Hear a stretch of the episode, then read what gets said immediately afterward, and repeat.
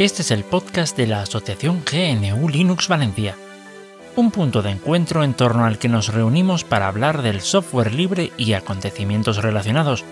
¿Y por qué? Pues porque sin software libre no hay democracia. Aquest és el podcast de l'associació New Linux València, un punt de trobada entorn del qual parlem de programari lliure i tot allò relacionat, perquè sense programari lliure no hi ha democràcia.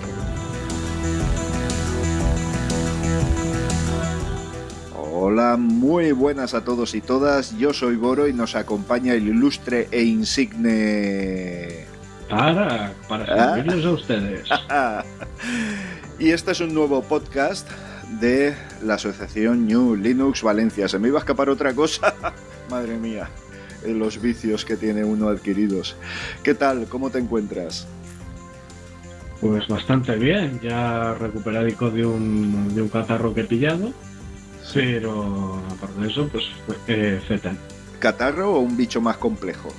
De estos. No, el, eh, el, el, el otro, el, el Kung Flu, lo, lo pillé hace un tiempo Sí, y... estás razonablemente inmunizado. sí.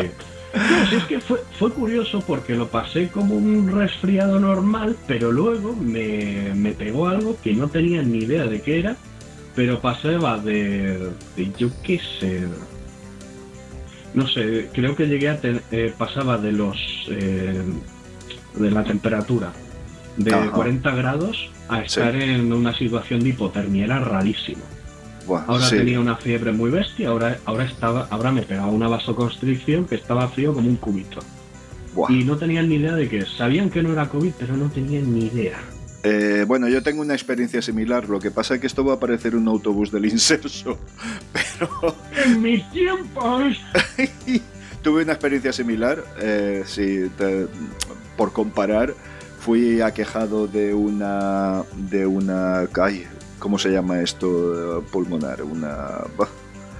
Bueno, eso. Una afección pulmonar. ah, eh, lo que pasa es que no había ninguna campaña para ese tipo de afección pulmonar contagiosa, con lo cual era un caso fronterizo entre COVID, eh, no daba positivo, daba eh, en una ocasión positivo y en otro negativo, una cosa muy extraña, muy extraña. Pero bueno, bien, el caso es que aquí estamos, al pie del cañón. Eh, me gustaría... Al, al parecer, eh, resulta que el COVID te deja un poco tocado el sistema inmune y entonces puedes pillar cualquier cosa. Y en Pues sí. situaciones normales no te harían nada. Sí, bueno, y luego hay una serie de consecuencias neurológicas en algunos casos que son bastante, bastante importantes. Así que no es para tomarlo en broma, ¿no? Que parece que se nos ha olvidado, pero hace un año estábamos como estábamos, ¿eh? Aún.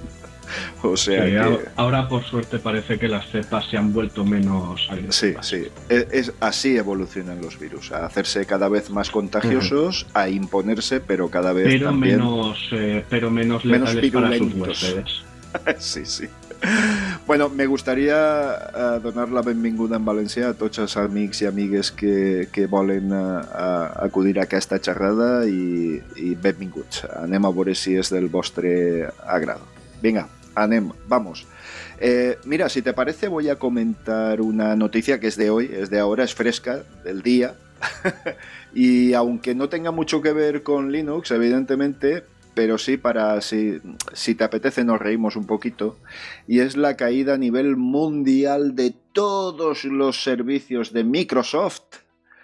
Y cuando digo todos, son todos, desde Xbox hasta, bueno, es que no me los conozco así, Teams, Office 365, ese sí que me lo conozco.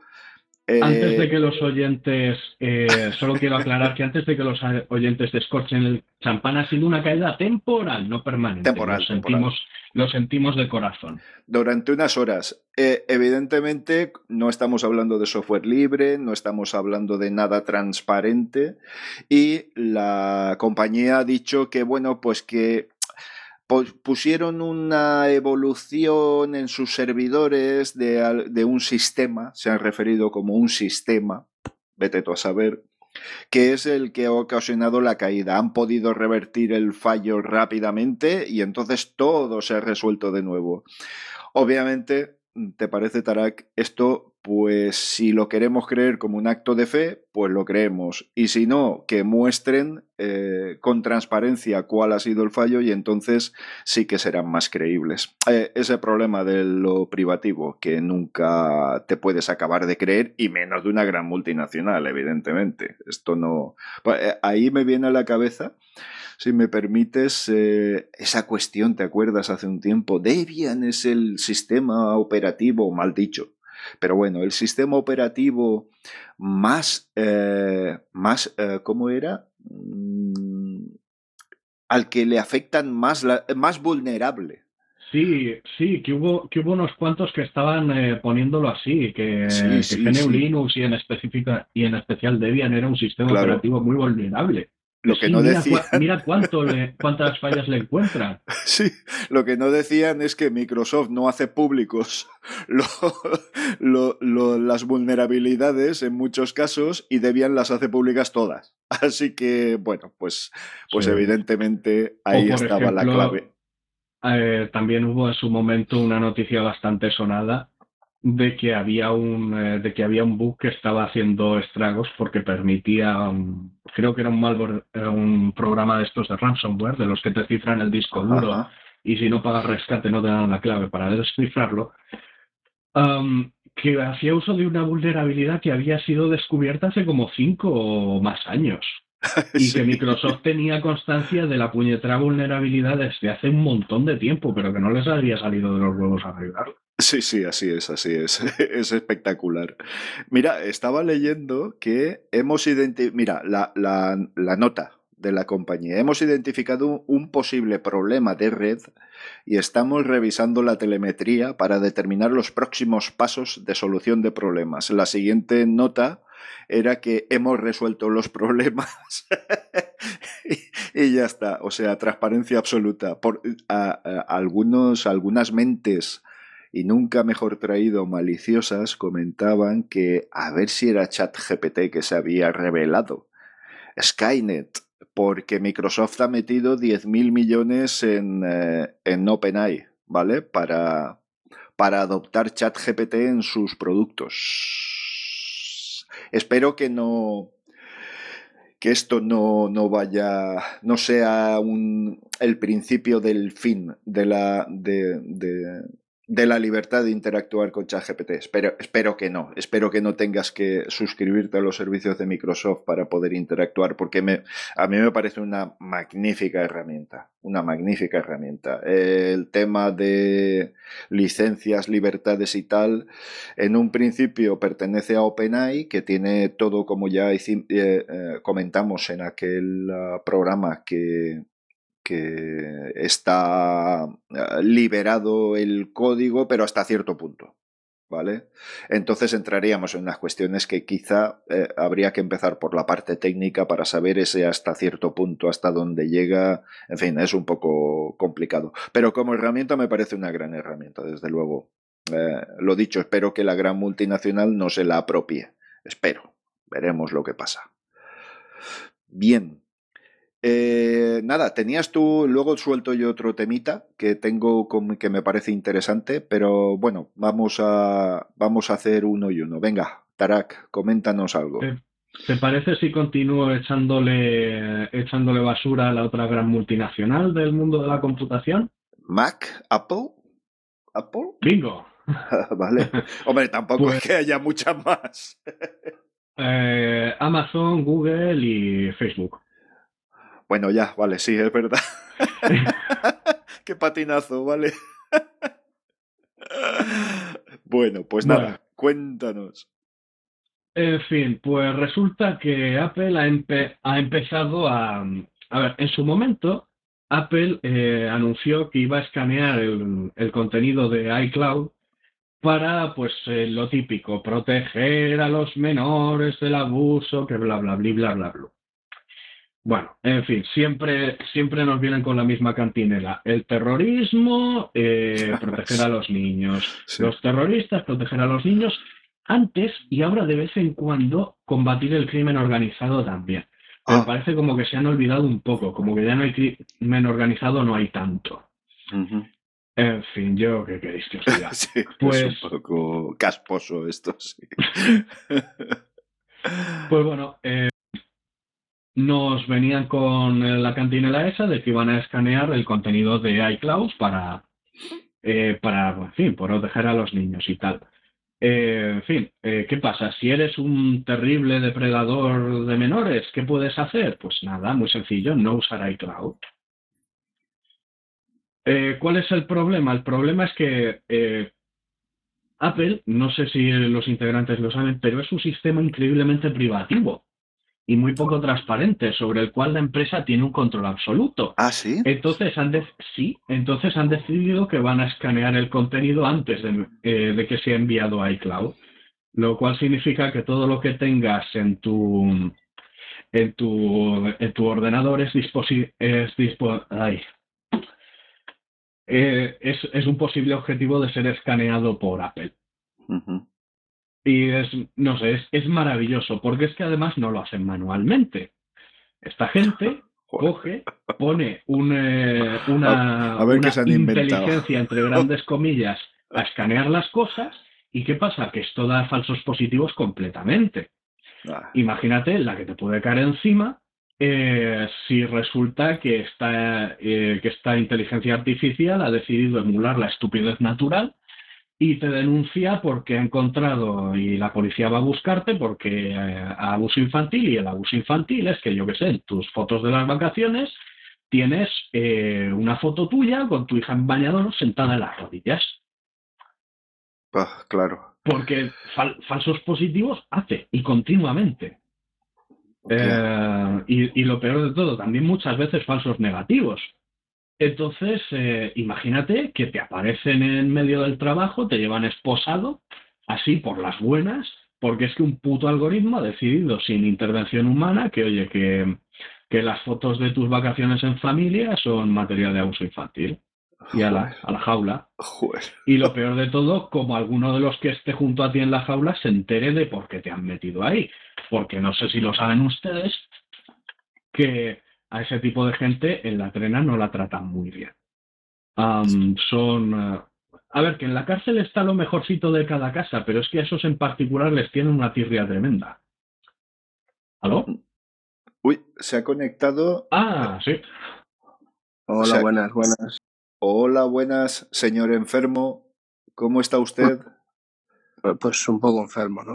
Un poco. Bueno, es un, es un poco. eh, pues bien. Estás peor que la economía, tío. Sí, sí, sí, sí, sí, porque la economía. Bueno, ¿qué tal? Buenas, buenas. Pues nada, aquí estábamos hablando Tarak y yo de cosas privativas, ¿sabes? Estábamos Sí, hablando de cositas privativas, de la caída de Microsoft a nivel mundial, te pongo al día y ahora nos comenta el sistema de seguridad para defendernos de todos los males que aquejan a la humanidad por parte de Apple, que casi es más un problema que una solución. Por favor. Hablando de que Apple rastrea. Sí, sí, estamos hablando de eso, sí, ¿no, Tarak? Básicamente que Apple va a empezar a, a escanear todos los contenidos de tu ordenador en busca de, en busca, según ellos, única y exclusivamente de, de abuso infantil. Es, es maravilloso. Y especialmente con los sistemas que tenemos que dan una cantidad de falsos positivos terrible. O sea, que cuidado que si le haces una, una foto en pelotas a tu hijo, lo más seguro es que eh, te puedan, pues Apple, nuestras autoridades, ¿no? Sí, la típica foto que seguro que tenemos todos, que odiamos cuando viene la, la primera novia a casa y nuestras madres se, los, se las enseñan siempre, que, está que estamos ahí en pelotas dentro de una olla y nos están lavando. Algo así, eh, creo que tenemos todos o estamos ahí en el fregadero. Creo que todos tenemos una fotico parecida. Ah, pues ese tipo de fotos, pues vale. O lo que he dicho de, yo que sé, si estás tus fotos de las vacaciones y tienes a tu hija en bañador sentada en las rodillas. Y pues, bueno, y, y bueno, eh, no nos olvidemos también de una cosa. Todos los ordenadores con procesadores Intel posteriores a 2011 tienen Ajá. el Intel Management Engine, que es, un puñetera, que es una puñetera puerta trasera por hardware. Todos los ordenadores con procesador AMD posteriores a 2016 tienen otra versión y la inmensa mayoría de ordenadores con ARM tienen también algo por el estilo y los móviles son ordenadores.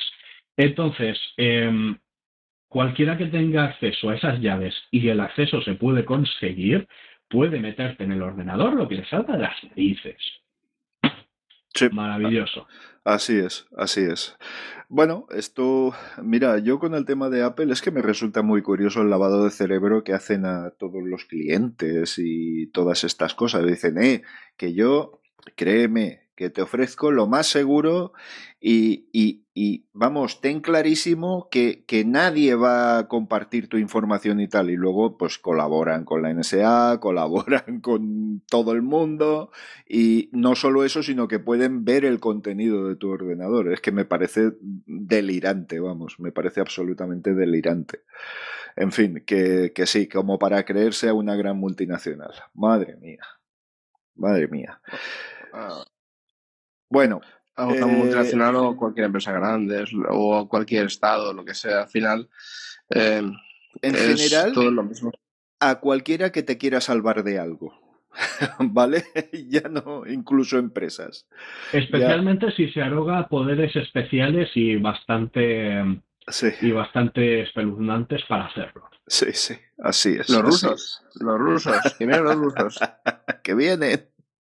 ¿Qué viene? ¿Qué viene? Madre mía. Gran, gran película, mejor cineasta. Era de Berlanga, ¿no? Que vienen los rusos de Berlanga, hostia, no sé. No sé, pues recuerdo que había una película así que uno que unos vecinos como que se volvían locos porque creían que nos estaban invadiendo los rusos.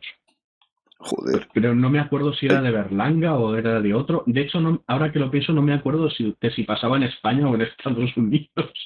Tengo que volver a verla. Eh, mira, estoy en Film Affinity, que es mi lugar de consulta favorito, y que vienen los rusos, The, Russians are coming. Eh, es americana, esta por lo menos la que estoy viendo, norteamericana, mejor dicho, pues luego los amigos sudamericanos se enfadan, ¿eh? Que esto también es América, con toda la razón. Y bueno, pues que tampoco tiene mayor historia, ¿sabes? Pero bueno, si hay una de Berlanga, hay que verla. América la gringa.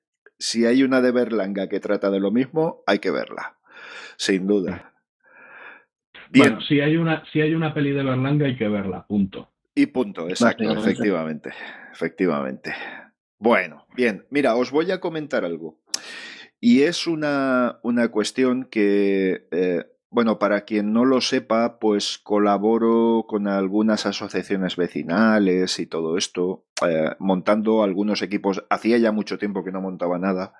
Eh, bueno, porque no se había dado la situación de que hubiera necesidad y de repente ha habido necesidad de montar tres equipos, ¿vale? A través de donaciones, equipos antiguos, etcétera, etcétera. Conseguí montar un i7 y un i5, ambos con tarjeta gráfica integrada, pero el tercer procesador con placa que tenía disponible era un Celeron sin gráfica integrada.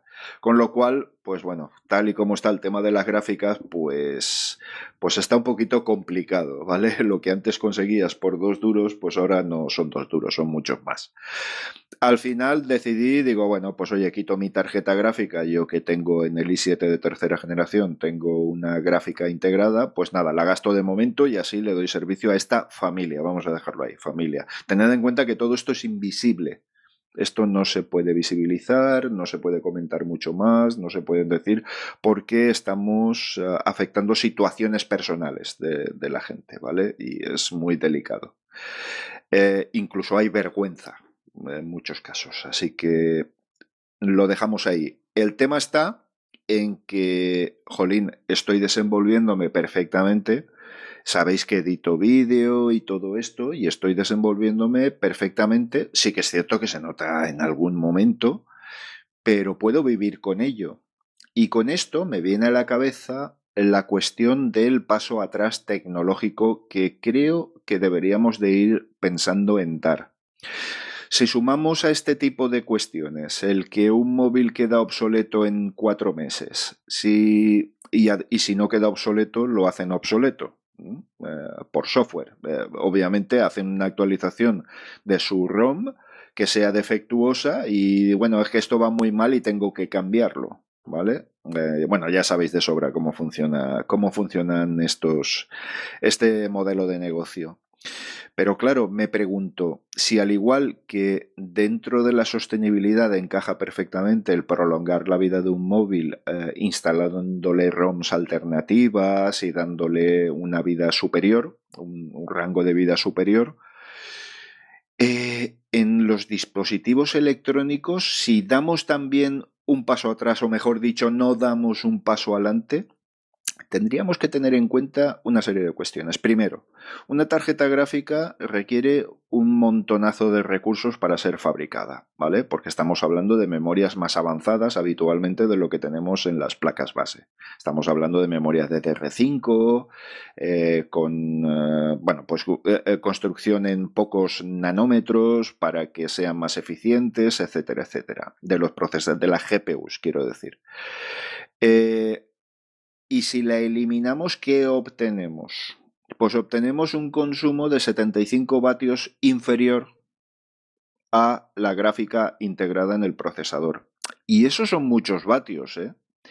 Esos son muchos vatios. Evidentemente estamos hablando de poco más que una bombilla potente de las antiguas, pero eso durante 3-4 horas al día, durante todos los días de un año, pues al final suma mucho. Realmente a alguien que no juegue necesita una tarjeta gráfica que tenga un consumo de recursos en su fabricación y en su consumo que no esté justificado. Y os lo digo porque estoy consumiendo contenido en HD, en Full HD a 1080, porque considero que es una verdadera tontería en un monitor de 30 centímetros de ancho eh, consumir contenido en 4K y a mí que cualquiera que me lo explique, porque me parece absurdo, me parece completamente absurdo, y es más que se haya hecho necesario consumir contenido en 4K, ojo, y 8K en monitores de este tamaño, al igual que se hace necesario, entre comillas, evidentemente, cambiar de móvil cada cuatro meses. No sé vosotros qué opinaréis, pero ¿y si nos repensáramos un poquito cómo usamos el, hardware y qué es lo que necesitamos en realidad? Creo que es un buen momento para hacerlo, ¿no os parece? Sin duda, sin duda. Mira, yo no solamente es el tema del hardware, lo que utilizamos, eh, de si necesitamos, por ejemplo, un 4K, 8K, yo, de hecho, creo que con, con, 720, con 1260 por, 800, vamos sobrados. Pero bueno, por cuestiones de, de, lo que ha pasado, ahora estamos eh, al estándar es Full HD, ¿no? Con eso yo creo que vas muy sobrado. Y de hecho se, se, se utiliza muy poco las pantallas de 1080. Eh, por ejemplo, mi portátil lo tengo puesto a un ratio de 75%, porque así veo los iconos y todo más pequeños, de manera que pueda tener más cantidad de objetos dentro del ordenador. Porque lo que hace con 1080 es hacer las cosas más grandes. ¿Qué problema hay? Con el hardware, el problema que hay es que eh, se aumenta la potencia, pero no se reduce tanto el consumo. Yo creo que la, la creación de los chips debería de ir más que hacia la potencia, hacia la reducción de consumo. Porque mm, si cogemos ahora un, chip de ahora y le ponemos con la tecnología actual la potencia de uno de hace 10 años, nos sobra por todos lados la potencia y por otra parte podría consumir, muchísimo menos. Eh, lo desconozco un poco, pero intuyo que por ahí puede ir los tiros. Entonces, no sé. Fíjate, mi procesador es un i7 3770 de hace 10 años. Y me parece un procesador suficientemente potente para cualquier cosa que quieras hacer. La gráfica que lleva integrada es una HD 4000, que sería el equivalente, si no me equivoco, a una GT 650 de Nvidia. Que sí, que no te permite jugar, pero consumir contenido audiovisual de resoluciones razonables perfectamente. He llegado a abrir como 12, 15 ventanas del navegador con, con 12, 15 vídeos en Full HD y puede con ello.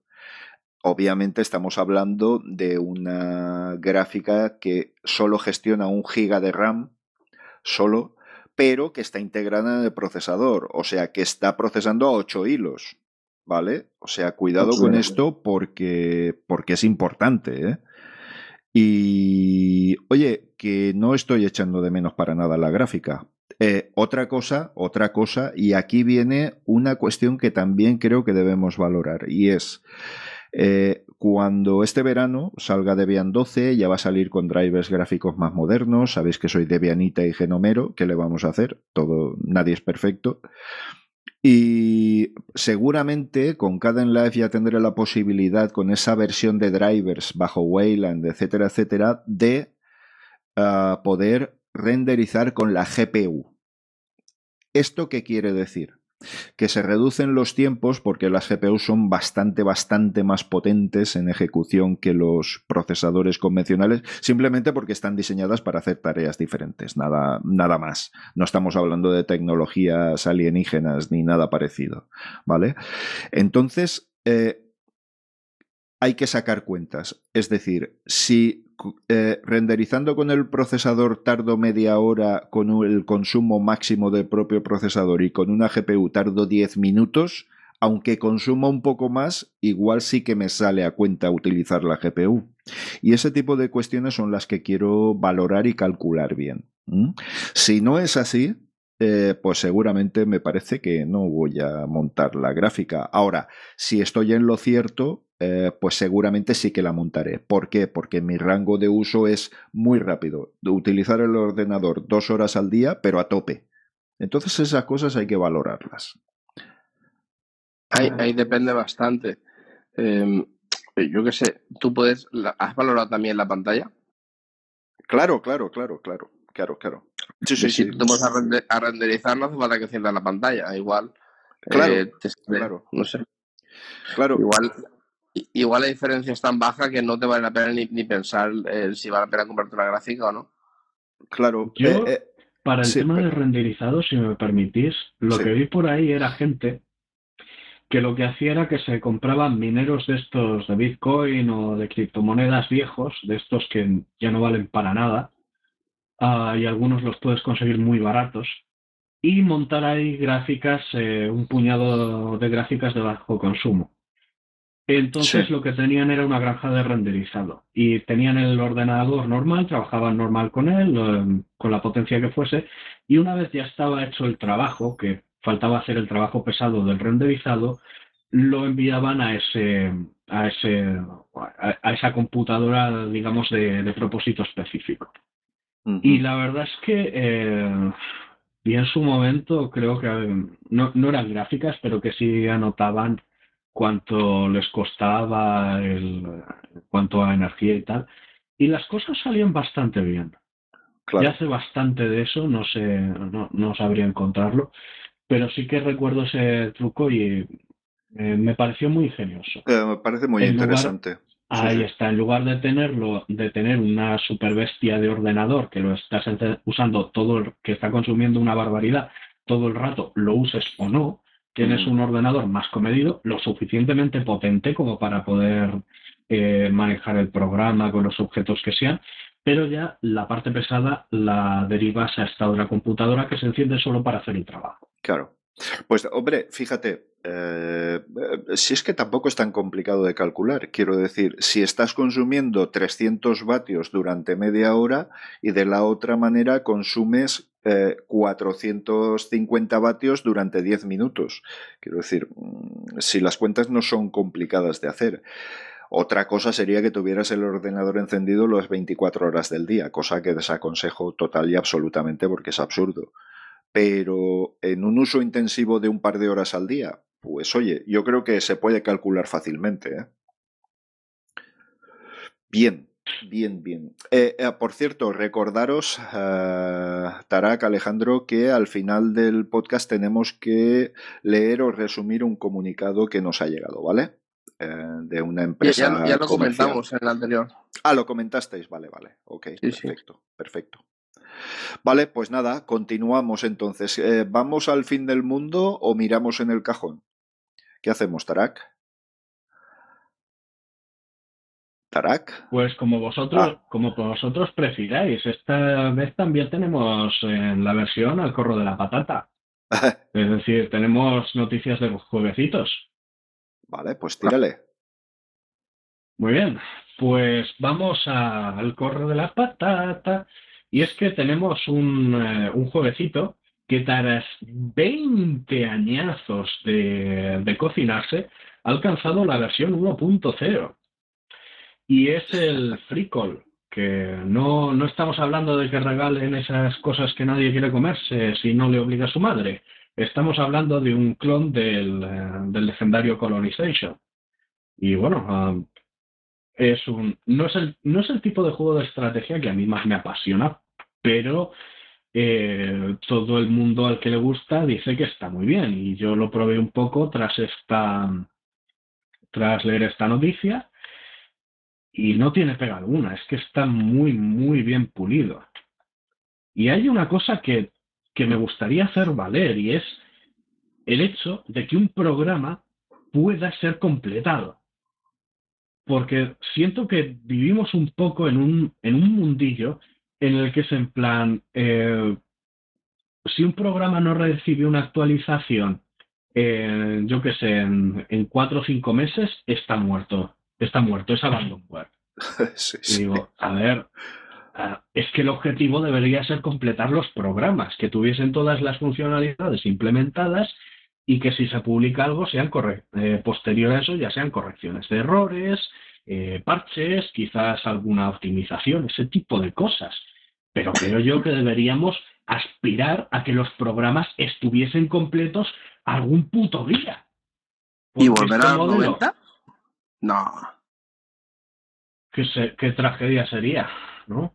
Pues sí, sí. Es decir, que, que, podías comprarte un, que podías comprarte un programa, lo tenías ahí en tu CD y lo tenías para siempre. No, te, no tenías el miedo de instalarlo pasados, yo qué sé, eh, cinco o seis años y que ya no te funcionase porque la puñetera librería de, del camisón de su abuela estaba desactualizada. No sé, llámame loco. A mí eso me, no sé, me, me, gusta, me gusta. Y otro ejemplo eh, de esto, que es otra noticia. pero son 20 años, el, Es el nuevo lanzamiento de Ice Window Manager. Ajá. Vale, es la 3.3.1. Es, una, es un lanzamiento menor y tal, pero es que eh, todos los lanzamientos de este, de este gestor de ventanas um, Básicamente lo que hacen es, pues eso, añadir correcciones menores, ajustes, eh, ese tipo de cosas. Es decir, si tienes la última versión, te va a funcionar mejor que las versiones anteriores, pero si tienes las versiones anteriores, tampoco pasa nada. De y esto me gusta. Quiero, quiero, quiero de verdad reivindicar ese, es, esa idea loca y descabellada, esa quijotesca forma de entender el software como algo que puede estar terminado Amén. De hecho, el Ice Window, el ICWM, es probablemente uno de los mejores, no es de eh, Windows Manager, ¿vale? Administradores de, de, ventanas, no es, no llega ni, ni al eh, entorno de escritorio. Y es probablemente uno de los más ligeros y de los que mejor funcionan. Y si, bueno, si tenéis paciencia, mucha paciencia, y queréis instalaroslo, os lo recomiendo 100%, pero tenéis que tener mucha paciencia porque eh, es un paradigma un poco mm, antiguo, digamos, y cuesta un poco utilizarlo. Pero quitando eso, es un, es un gestor de ventanas muy, muy, muy, muy potente y poco y gasta pocos recursos, que es lo que siempre estamos hablando con Tarak. Sí, es, es muy ligero. Eh, tampoco veo que, yo personalmente tampoco pienso que es esa ese estilo a, la antigua escuela sea un problema grave. ¿Quieres eh, lanzar programas de una forma un poco más? Pues bueno, eh, instalas un programita adicional y Santas Pascuas. Y la verdad es que se, se, agrada que, se agradece que haya programas como estos que tienen esa, e, ese foco en lo que quieren ser. Esto me, no sé, me llena de orgullo y satisfacción todo este tipo de programas. pues sí, y de hecho que se acaben, muy bien, que estén acabados, eso es una, es, es mejor todavía. Me viene a la cabeza de mi amigo Nico de Locos por Linux, eh, que bueno, pues hizo un respin que se llama Loco es, que es fantástico es fantástico, funciona de maravilla y sobre todo solo por el cariño y el mimo que le pone merece mucho la pena, ah, cuando menos echarle un vistazo, ¿vale? Eh, utiliza Rofi, que es una es un lanzador, podríamos calificarlo como Windows Manager, quizá, quizá. Eh, y funciona muy bien, ¿eh? Y muy rápido, muy eficaz, instalable muy fácilmente. os echarle un vistazo, echarle un vistazo vosotros que os manejáis mejor en este tipo de cuestiones, a ver qué os parece. Rofi, R-O-F y latina. Ese debe ser una, una un lanzador de aplicaciones, ¿no? Básicamente. Sí, sí, es un lanzador de aplicaciones. Lo usé en su momento cuando estuve probando i3. Eso ah, es, luego cuando me mudé a Stump WM, pues uh, Stump Window Manager, como ya tiene, digamos que integrado un comando que te permite eh, llamar un programa cualquiera, pues eh, ya no, ya no lo usaba. Ya no lo usabas. Eso me, me, imagino que será para escritorios limpios, por así decirlo, para los neófitos y tal. Escritorios limpios en los que, oye, pues precisas de un lanzador y ya está. Sin más, ¿vale? Pero me, me agradó mucho. Y desde luego el consumo de recursos de eso es, es irrisorio, vamos. Es, que no es, nada, nada, nada. Y en megas de RAM a lo máximo. 100 megas. Uh, a, lo, a, lo, máximo, ¿eh? de verdad. Pues igual, eso está demasiado. ¿eh? A ver, ¿de Stump eh, de, de, Ice Window Manager o de Rofi? De Rofi, o sea, un i3 con Rofi. No creo que pase. Ah, vale, un i3 con Rofi. No creo que pase. Que estaba pensando que decía Rofi en sí, y para un lanzador de aplicaciones, 100 eh, megas es una barbaridad. Sí, no. De no, sé, que esté en Nome, entonces ya es normal. Bueno, eso, Nome es que, en fin, ya sabéis. Eh, el tema está en que, hombre, con un i3 y Rofi, mm, pasar de 100 megas, mm, vamos, ni de coña, ni de coña, no creo, no creo. Bien, bien, bien, bien. Pues nada. Para que luego abras el navegador y se te pongan 5 gigas. es verdad. Es verdad, pero bueno, eso es otro tema. Sí, pero, son los 5 gigas para lo que necesitas. Ese es, mi punto, no sé. Oye, una cosita, eh, como Alejandro, eh, no se ha publicado aún el audio ese, ¿no? De, del comunicado y todo esto. No, todavía no se ha publicado. Vale, ok, ok. Estaba preocupado, digo, a ver si es que no ha funcionado el feed o algo de esto. Vale, perfecto. Gracias y disculpa. Bien, más cosas, más cositas. Eh, ¿Vemos el cajón? Venga, vamos a ver qué otra mierda vamos a meter al cajón. Ah, y eh, en esta semana, en otra mierda para el cajón, tenemos un, eh, un pavo de Hackaday que ha publicado su nueva, su nueva placa, su nueva PCB que permite montarte, que cada uno se monte desde cero un Commodore VIC 20 el antepasado del, grandioso Commodore 64. Madre mía. lo que más gracia me hace es que leyendo el artículo, el, uh, dice que el que lo fabricó dice, vale, tenía una serie de, Big 20 de estos que no sabía eh, si funcionaban o no, cuál podía ser el problema y tal. Y al parecer pensó que la mejor forma de, de, saber qué fallaba y cómo repararlo era fabricar uno desde cero. No, no puedo decir que su lógica tiene fallos, pero ciertamente eligió, eligió la fórmula, eh, la fórmula buena, pero difícil. Es, eh, no sé, es, eh, 10.000 puntos para este tío y mis más sinceras felicitaciones. Mi, abuela decía que quina poca faena que tens, que traducido al castellano sería qué poca faena, qué poco trabajo tienes para qué poco trabajo tienes.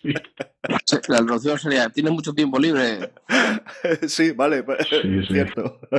¿Cuánto tiempo libre? bueno, bueno. Bueno, ¿y tú qué, Alejandro? Cuéntanos algo, va. Venga, que seguro que tienes por ahí alguna. Yo no tengo nada, no he traído nada hoy porque bueno, está todo el día en cama, entonces tampoco es que haya podido. Llevo enfermo un mes, o sea, para, que entrar en contexto, pero con mis altos y mis bajos. Y, hoy digamos que es el, el, segundo día más bajo. el más bajo me cayó hace un mes. Madre mía. Madre mía, o sea que estamos hablando. Eh, perdón, perdón. Entre COVID COVID, ahora fiebre, esto, lo otro, que no, no recae, subes. Eh, pues un mes. Un mes desde, el 15 de, diciembre. Es que para quienes no lo sepáis, al menos eh, aquí eh, Tarak vive más al sur, pero nosotros aquí en, la, en Valencia capital o en las proximidades o eh, a 20 kilómetros vista hemos pasado de estar de 24 grados a pasar a 10 grados y 10 grados en Valencia es muchísimo frío. Los valencianos con 10 grados tenemos muchísimo frío.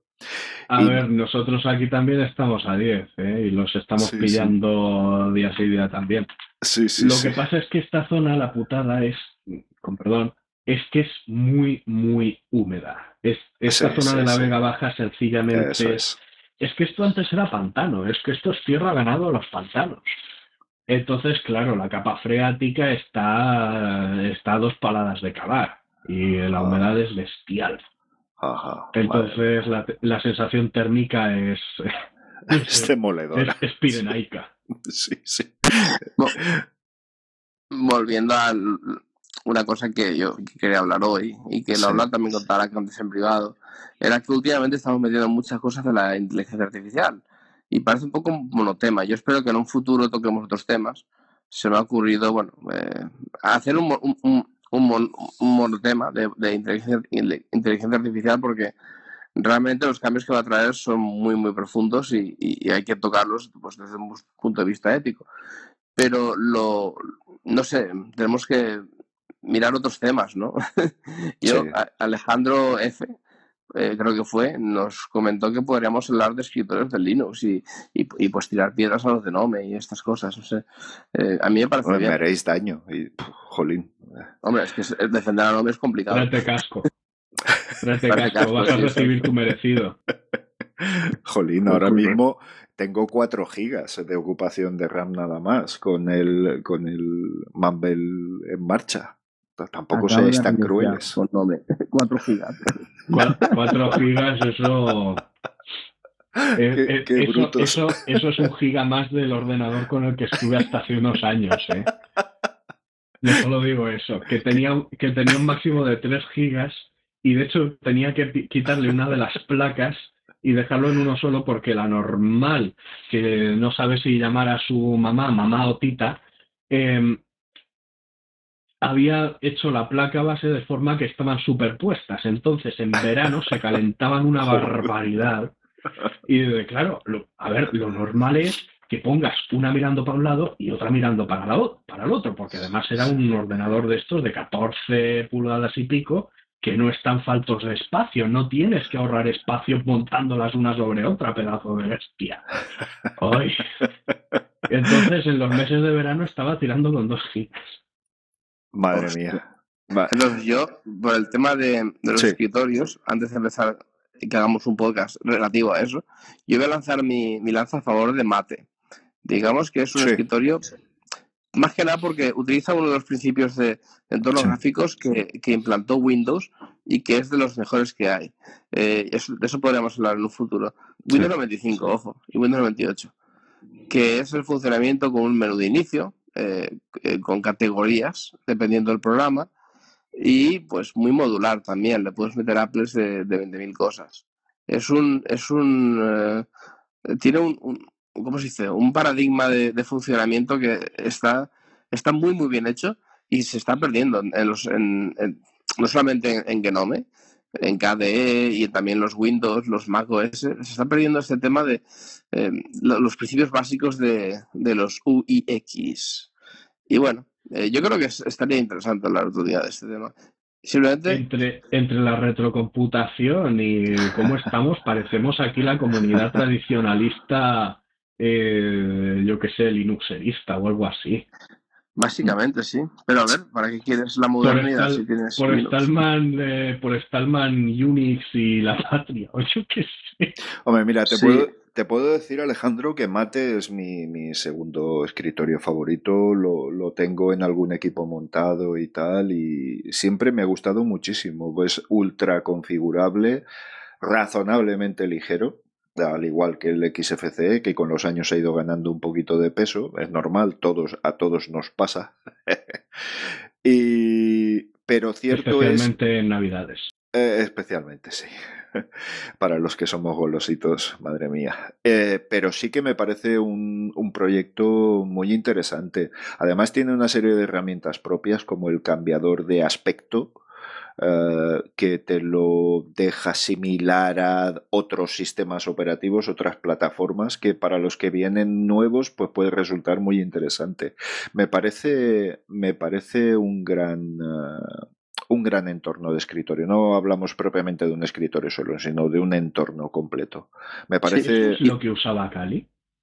Pregunto, es que no, no, lo sé. No sé lo que Cali tenía una, Creo que sí, ¿eh? la capacidad de travestirse y hacerse parecer a, a, win, a, un Windows y simular ser un Windows o algo así. Se, se, travestía y se disfrazaba de Windows para pasar desapercibido.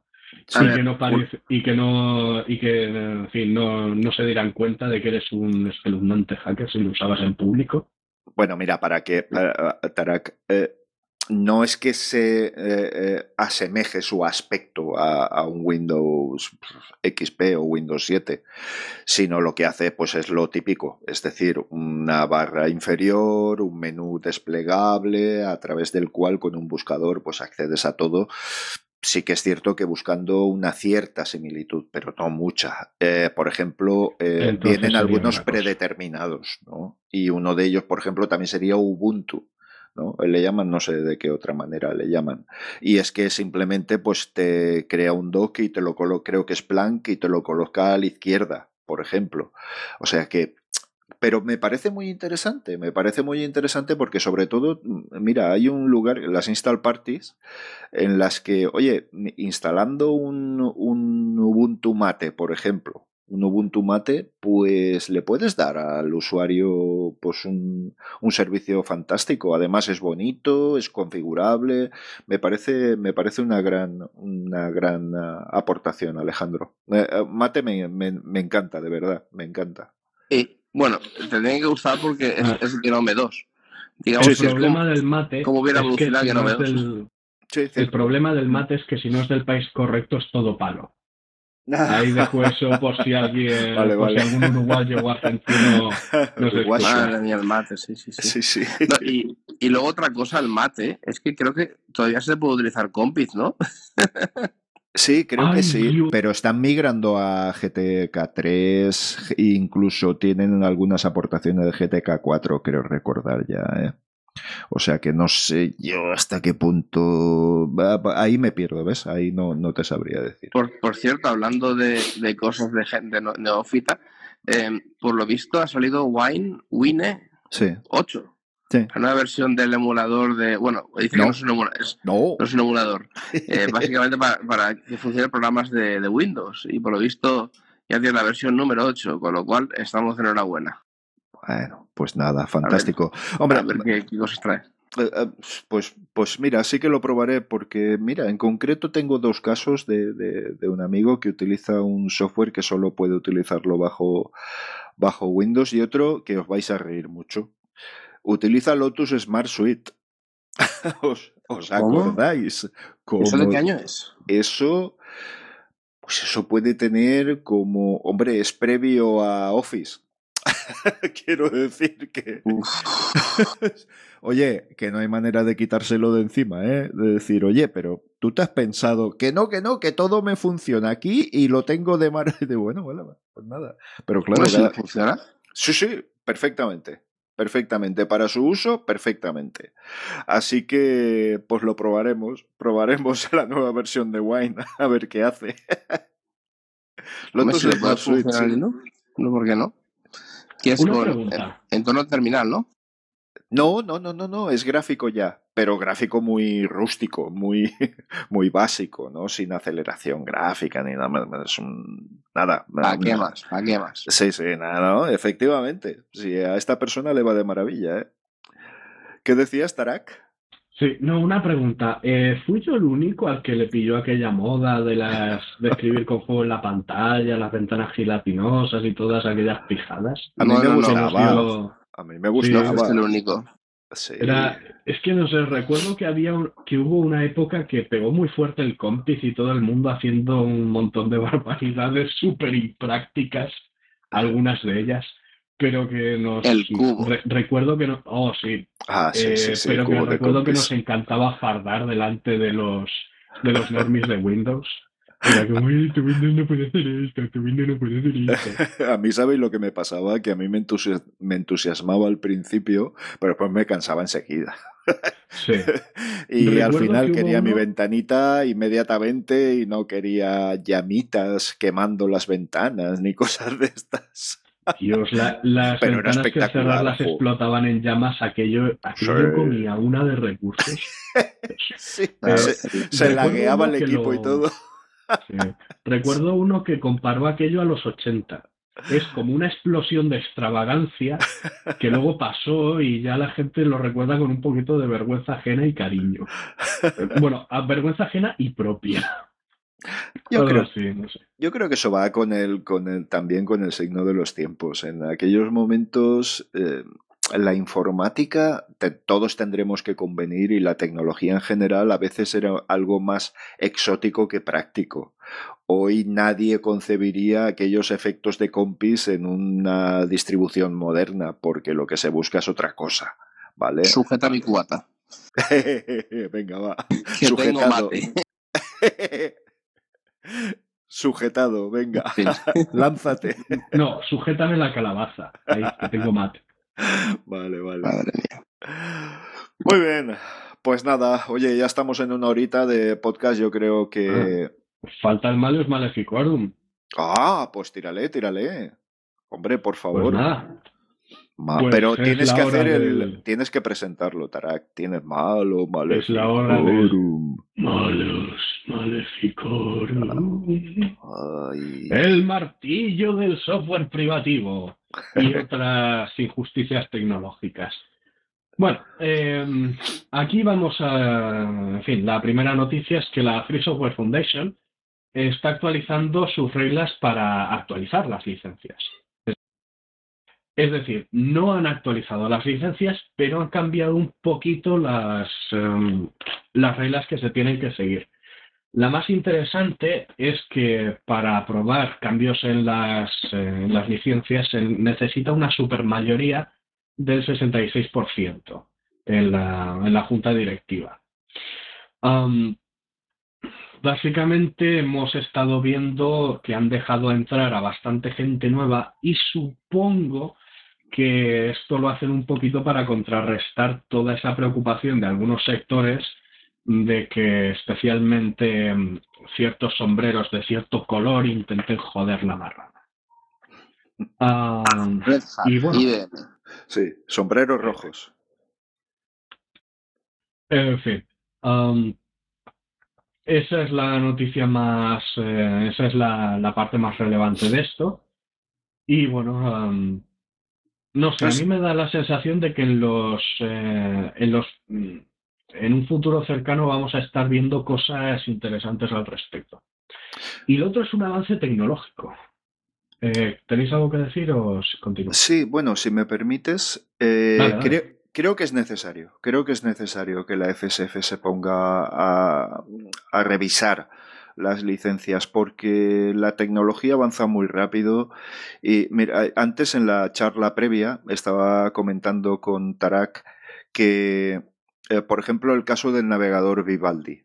¿Vale? Vivaldi se basa en Chromium, tiene evidentemente por parte de Chromium está todo el código publicado, no hay ningún problema, eh, todos los plugins que incorpora uh, Vivaldi están también publicados, pero, pero se reservan una parte, no toda, una parte de la interfaz gráfica, que es un desarrollo propio y no quieren que nadie se lo, se lo apropie para uh, en un segmento de, de, de, negocio que está como que bastante saturado, ¿no? Eh, ¿Comprensible o no? Bueno, pues yo no lo acabo de entender, pero ellos mm, prefieren hacerlo así. Pero claro, ¿cómo licencias ese software? ¿Cómo lo licencias? ¿Como privativo absoluto? ¿Tiene alguna licencia intermedia? Es que creo que el problema real está en esas licencias intermedias. Porque si te pones a licenciar componentes, ¡puf!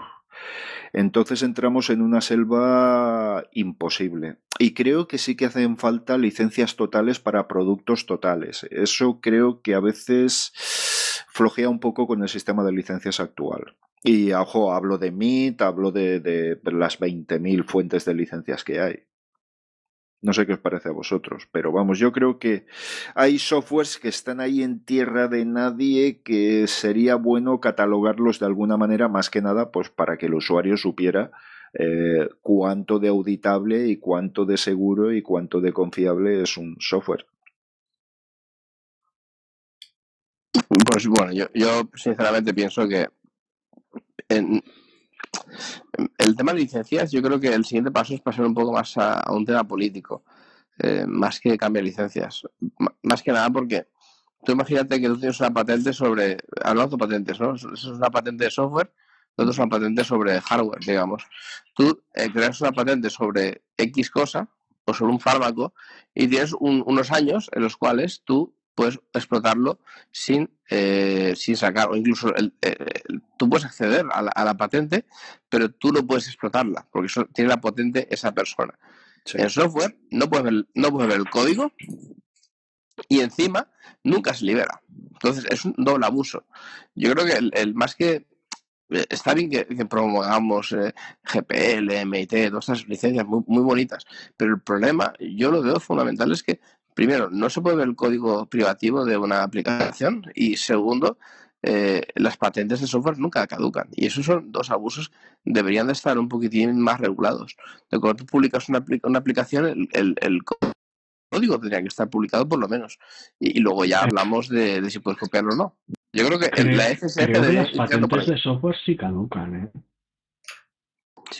No, no sé exactamente eh, cuánto tardan en caducar, pero caducan las patentes sobre cualquier cosa, no van a caducar las patentes sobre el software. Lo que lo otro ya son los derechos de autor, que eso caduca 50 años después de la muerte del autor. Creo que se, en, en, en Europa al menos creo que era eso, 50 años desde la muerte del autor y si no recuerdo mal, una patente caducaba a los 25. A los 20. Pues habrá que verlo, porque 25 quiere decir que Windows 95 ya puede estar, ya, puede estar fuera, ¿no? sí, en, en teoría. Si lo publica el autor, sí, si no. A ver, estamos eh, igual. Es que, es que ya está. Técnicamente, técnicamente debería de ser eh, eh, relativamente legal hacer, poder hacer la ingeniería inversa, creo creo. Ah, vale, vale. Pero, claro, si, si ellos no quieren eh, mostrar el, el, código fuente, pues no. Digamos que, creo que extiende eso. Yo creo que la siguiente batalla de la FSF es tirar a que todo sea de código abierto, pero eh, tengan eh, la, la, potestad de utilizar un código no dependiendo de. Bueno, no sé que tengan patentes de software, básicamente. Para los casos intermedios, claro, si es que es lo que es, claro. Yo creo que es ahí donde está el gran problema, ¿vale? Porque evidentemente si tú lo licencias con la, con la licencia más ah, libre posible, ahora mismo no sé ni cuál es. Eh, ¿Eh? GPL3, GPL3, ¿no? Porque las son, eh, claro.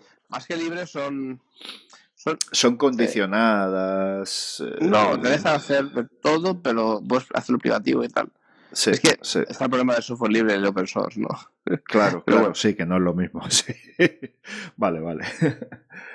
Muy bien, pues nada, ¿algo más por ahí?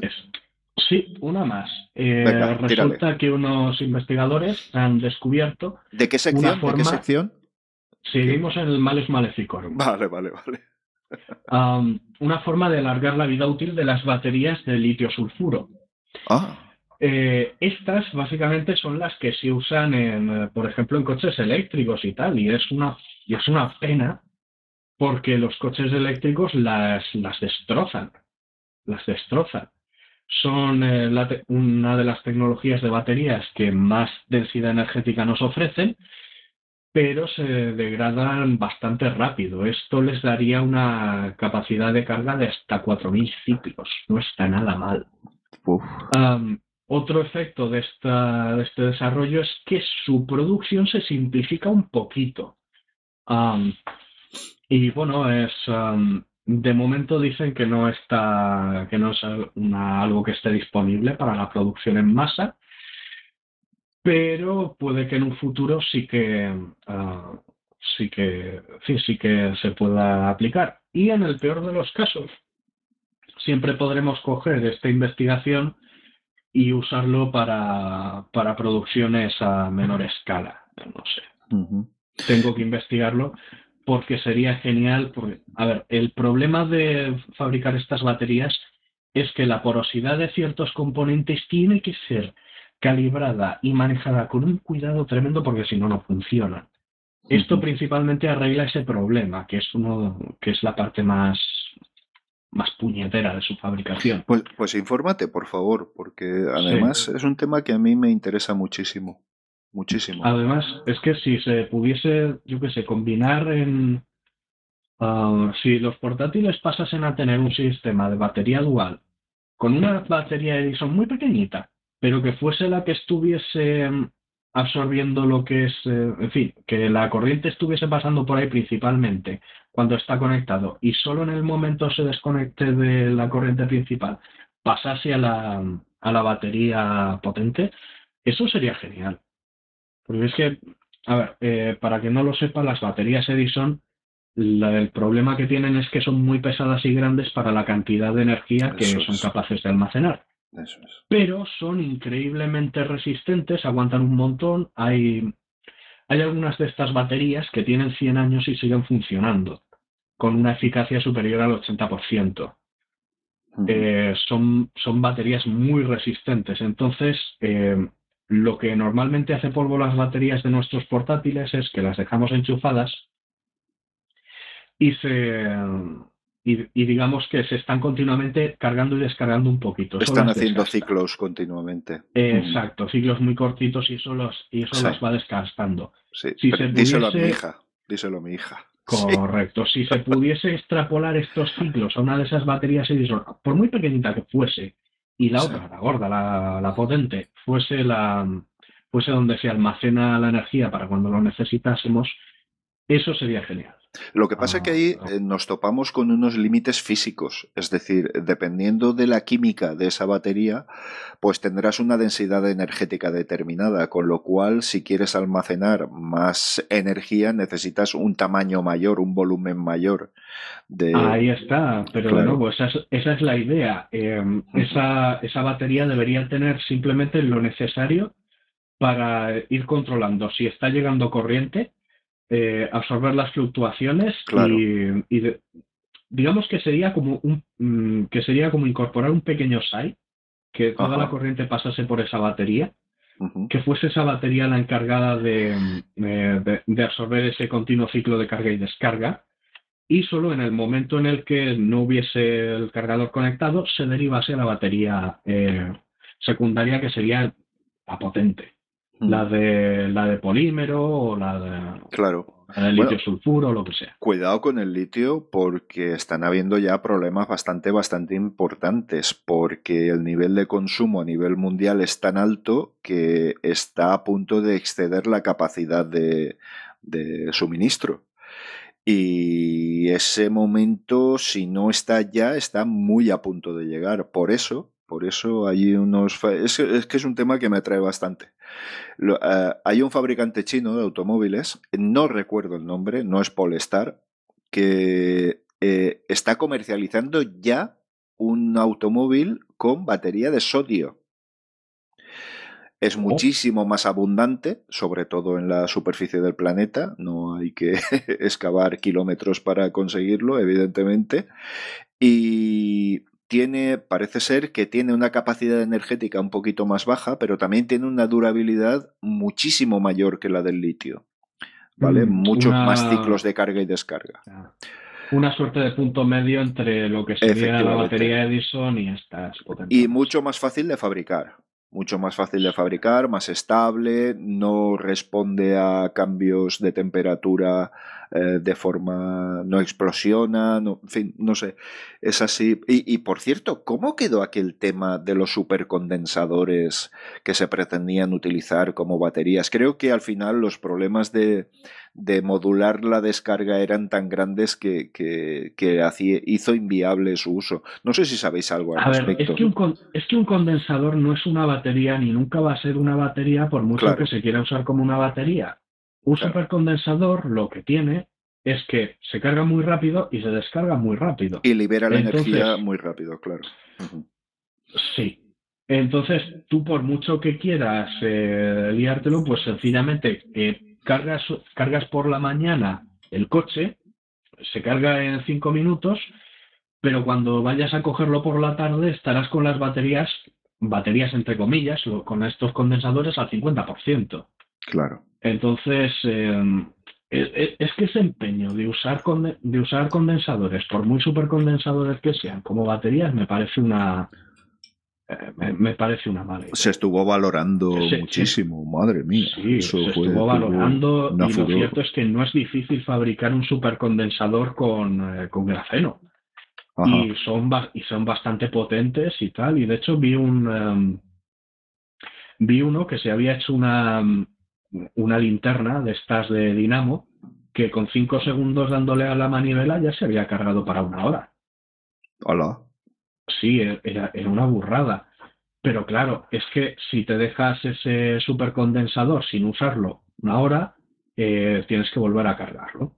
Ajá. Es decir, que está muy bien, que está genial seguir investigando y tal. Yo quiero hacerme una de esas linternas.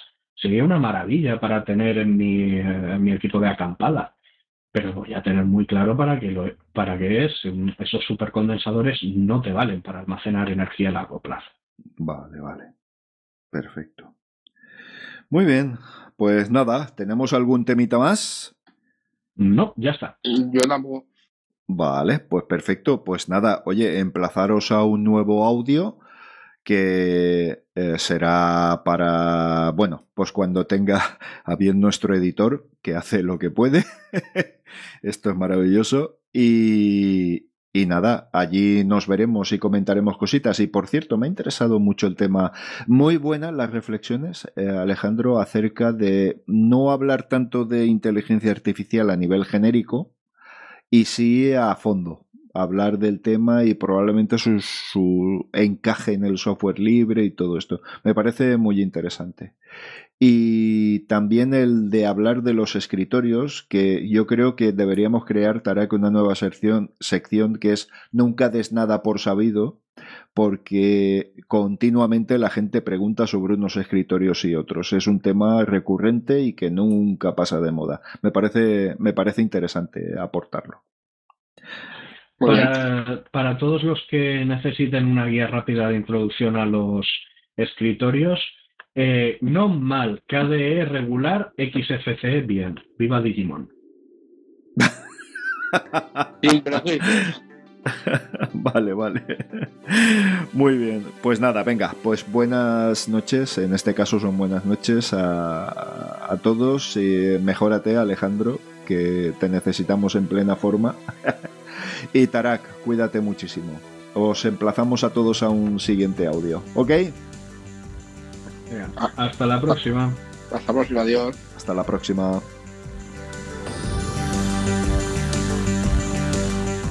Muchas gracias por tu atenta escucha.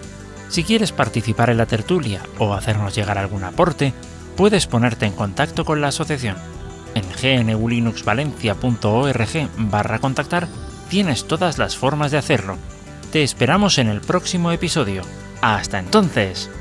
Moltes gràcies per la teua escolta. Si vols participar, pots posar-te en contacte amb nosaltres en gnulinuxvalencia.org barra contactar. T'esperem en el pròxim episodi. Fins pronte!